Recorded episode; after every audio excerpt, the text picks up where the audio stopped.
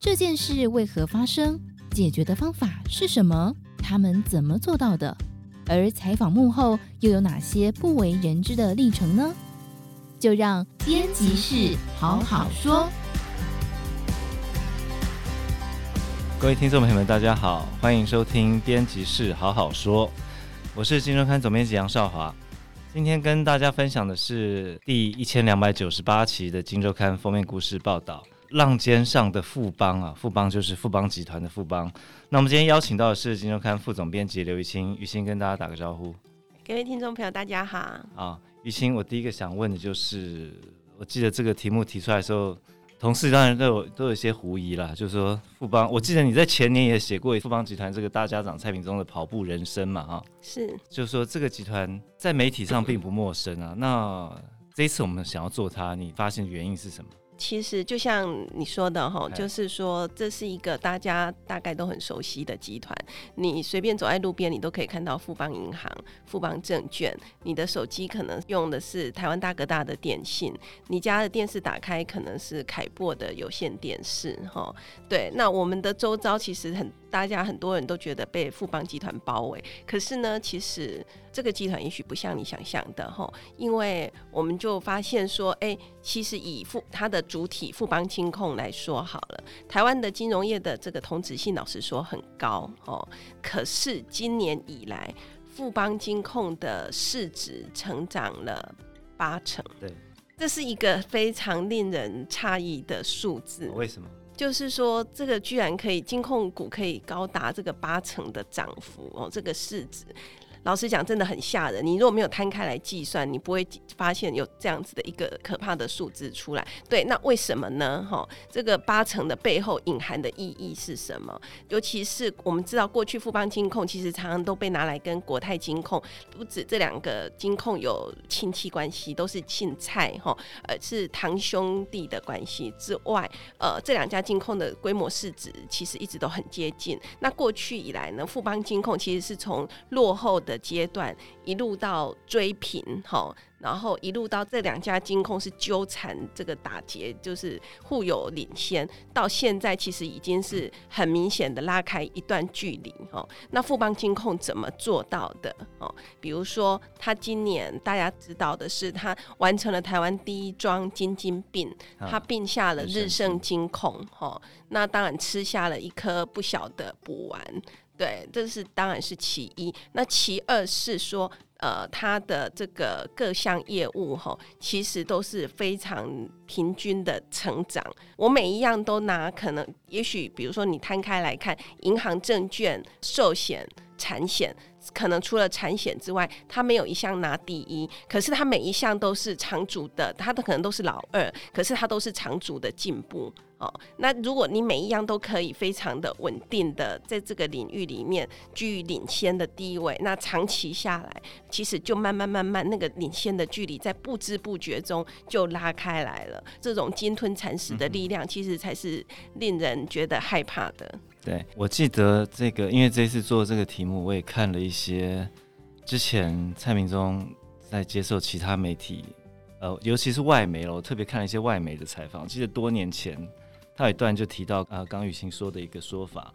因为我记得那时候是说，在台湾这个地方，或许是全世界做金融业最困难的地方哦，因为第一个市场小，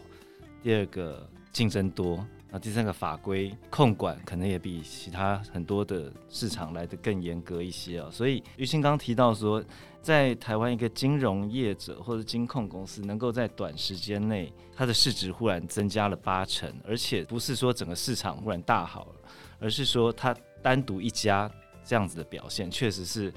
我想这个是是我们这一次被说服说啊，我们来看看富邦到底发生了什么事情啊。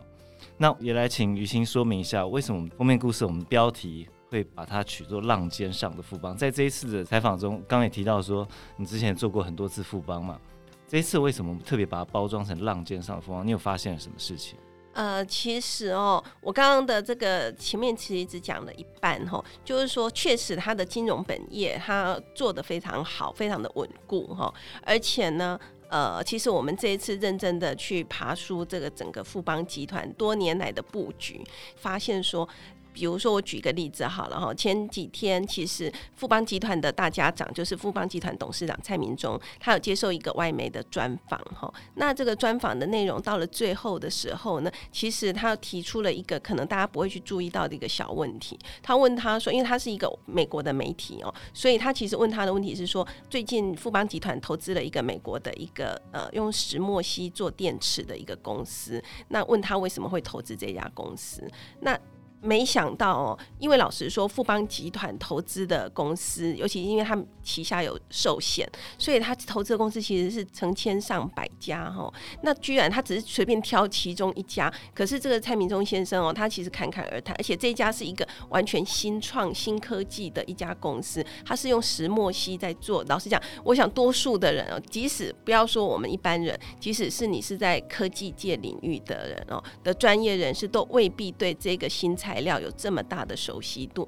可是他却在里面侃侃而谈这个石墨烯哦，它如何拿来应用在电池上，应用在其他的应用上，然后它对于现在就有的做电池的材料，它有什么优势？它可以取代它什么什么样的特性等等哦。你听了你就知道说，他对这个东西其实他有一定的了解，这个有点颠覆了我们过去对它是一个金融集团的。掌门人这样子的一个形象，他居然对这样的新科技有这样深入的了解，然后我们就进一步再去爬书，其实就发现说，其实富邦集团老师说，他多年来的成长轨迹一直是这样哈，就是说他透过跨领域的投资，因为有了这个投资，他就必须去不断的去学习也好，或者是说他有这样的 incentive 去努力去刺激他认识更多的新事物哈，然后再借由这些新事物。他又去做新的投资，它其实是一种鱼帮水，水帮鱼的状态哦。在我们的采访过程中，比如说，哦，我举一个最鲜活的例子，那就是今年以来台湾的资本市场上其实非常吸金的一家公司，就是富邦媒体科技，就是大家说的 Momo 哈。那现在很多人，我想很多人的手机上都有一个这个桃红色的 App，就是这个 Momo 的，很多人的生活其实离不开这个电商美平台。哦，那这是富邦集团这几年孕育出来的一个成绩非常耀眼的小金鸡。那我想已经不能叫小金鸡了哦，因为老实说，它的市值已经快速的成长到三千多亿哈，它已经是稳坐台湾的第一大电商平台。那富邦集团透过了这个，因为他们有了这个 Momo，所以呢，刚刚我说的哦，他就不断的去刺激他学习。所以，比如说，他们必须去学云端哦，因为他们必须储存很大量的数据资料，他必须去学传输，那甚至于他们不断的去研究全世界最大的电商公司，我想应该是 Amazon 哈，就是亚马逊这家公司的商业模式。然后，因为研究了亚马逊，他们就去买了很多亚马逊的股票。那当然也赚了一些钱，其实就是我刚刚说的鱼帮水，水帮云。他有了一个新的事业体，他就去学习新的事物，借由新的事物看到了很多好的投资机会，就这样子不断的与时俱进，滚动式的成长，让这个集团到了今天这样子壮大的局面。是，那就插个话，那个笑宇就是我们的庶民代表。突然被 cue 到，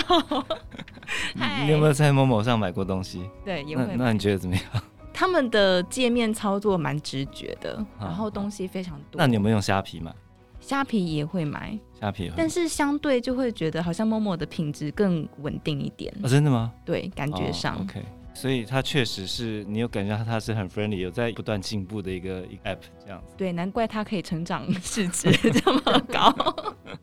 那你应该就没有富邦的信用卡或是什么其他的商品保单啊什么？富邦的倒没有，倒没有哈。嗯，不过我这个倒是可以插一个话，因为在我采访的过程中哦，其实因为有一个正大气管系的教授哈，傅俊印教授哈，他就在跟我讲，因为我们在讨论这个富邦集团的这种模式，他其实就告诉我，比如说呃，他因为他上 Momo 的平台买东西，所以他就去申请了那张 Momo 卡。啊。然后他又跟我举例哦，比如说，当然这有点跳痛哈，但是他就跟我说，因为富邦其实这几年又跨到一个新的领域是体育，对，我想我在关心这个体育赛事的都知道，有一个富邦勇士的直篮哈，然后在一个富邦悍将、呃、对的这个直棒对哈，那他就告诉我，因为他常去新庄棒球场看球赛，哦、他就告诉我说，其实台北富邦银行的新庄分行就跟那个新庄棒球场结合，哦、有一些不一样的跟棒球有关的放在分行的元素里面。他就觉得说，哎、欸，其实这家公司其实就是有，因为它有跨领域的事业体，所以他们会互相相互的带动。比如说台北富邦银行过去的客户，也许比如说年龄层稍微高一点，是。可是新庄棒球场可能帮他带进了很多年轻的客户，其实就会刺激他这个分行的业务的成长等等的。所以它是不同领域之间彼此带动，有一个有机成长的感觉，会自然而然的不断往前走的感觉，哈。其实，在那个，因为今年是刚好也是富邦集团六十周年，在他们的纪念刊物里面，其实那个刚刚我们提到那个蔡明忠先生，他就有提到富邦其实创造了一个这样子的生态圈。我想这都是有别于台湾其他的金融集团不一样的地方哈。我觉得这个回到最开始，我们一开始说，为什么富邦金控呃市值可以成长这么多，我觉得除了金融本业的业绩确实真的，他们真的获利非常好之外，我觉得这些外溢效果都会带动它整个股价的成长。对，但它脚步还没有停下来。我再问笑宇一下，你没有富邦的卡，你有没有花旗的卡？花旗曾经有想要办，因为他给的回馈礼非常多。哦，真的吗？对。那你知道他要卖吗？他要卖哦。不愧是我们的庶民代表。好，一心讲一下花旗这个案子，因为因为目前看起来，大家至少大家的揣测啦，富邦是一个颇有胜算的潜在的买家，但当然这些都还没有确定。不过来，怡清来聊聊看富花旗这个案子好了。嗯、呃，当然是还没有正式公告哈，但是因为花旗的消费金融业务要出售哈，这应该是今年下半年。金融业最瞩目的焦点哈，那因为到目前为止，他们的第二轮的出价的时间已经期限已经截止哈，意思就是说截止报名了啦哈。可是到目前为止，国内的金控公司里面，只有富邦金控有用重大讯息公告说他们要去投资一个金融事业。同理应该可推，那其他的金控应该是没有出价，只有富邦金控有出价哦，就是有出这个价钱。那因为我突然看到我们的庶民代表，我怕他以为我在讲那个。嫁娶的嫁，对，就应该只有富邦金控有正式出一个价钱出来哦。那据我们这个侧面了解，应该是新加坡的新展银行也同步也有出价，只是这个出价高低哦，可能富邦金控的出价能力稍微高一点哦。所以换句话说，它可以得标的这个胜算应该是很高的。是。那如果我们进一步推论哈，如果他真的让他买下花旗的消费金，金融部门，那加上刚刚我们说的，他今年已经并下了日盛金控，那明年第一季这个合并案就会正式完成。那一个现在的台北富邦银行加上日盛银行，再加上花旗银行的消费金融，这个加起来的新台北富邦银行，这个规模。是非常大的，非常可观哈。他一下子从中段班哦，我刚刚就讲了，他可能没有一样拿第一，他每一样可能都是在优等生的阶段哦。他可能从中段班一下子就要飞跃到前段班，他会挤进台湾前五大银行，超过了呃现在的第一银行跟国泰世华银行。那当然，富邦跟国泰的竞争永远是市场好看的焦点哦。是是是，当然，刚刚前面讲这个花旗安到底怎么走，一切都还没有定下来了，这都还要再观察。不过，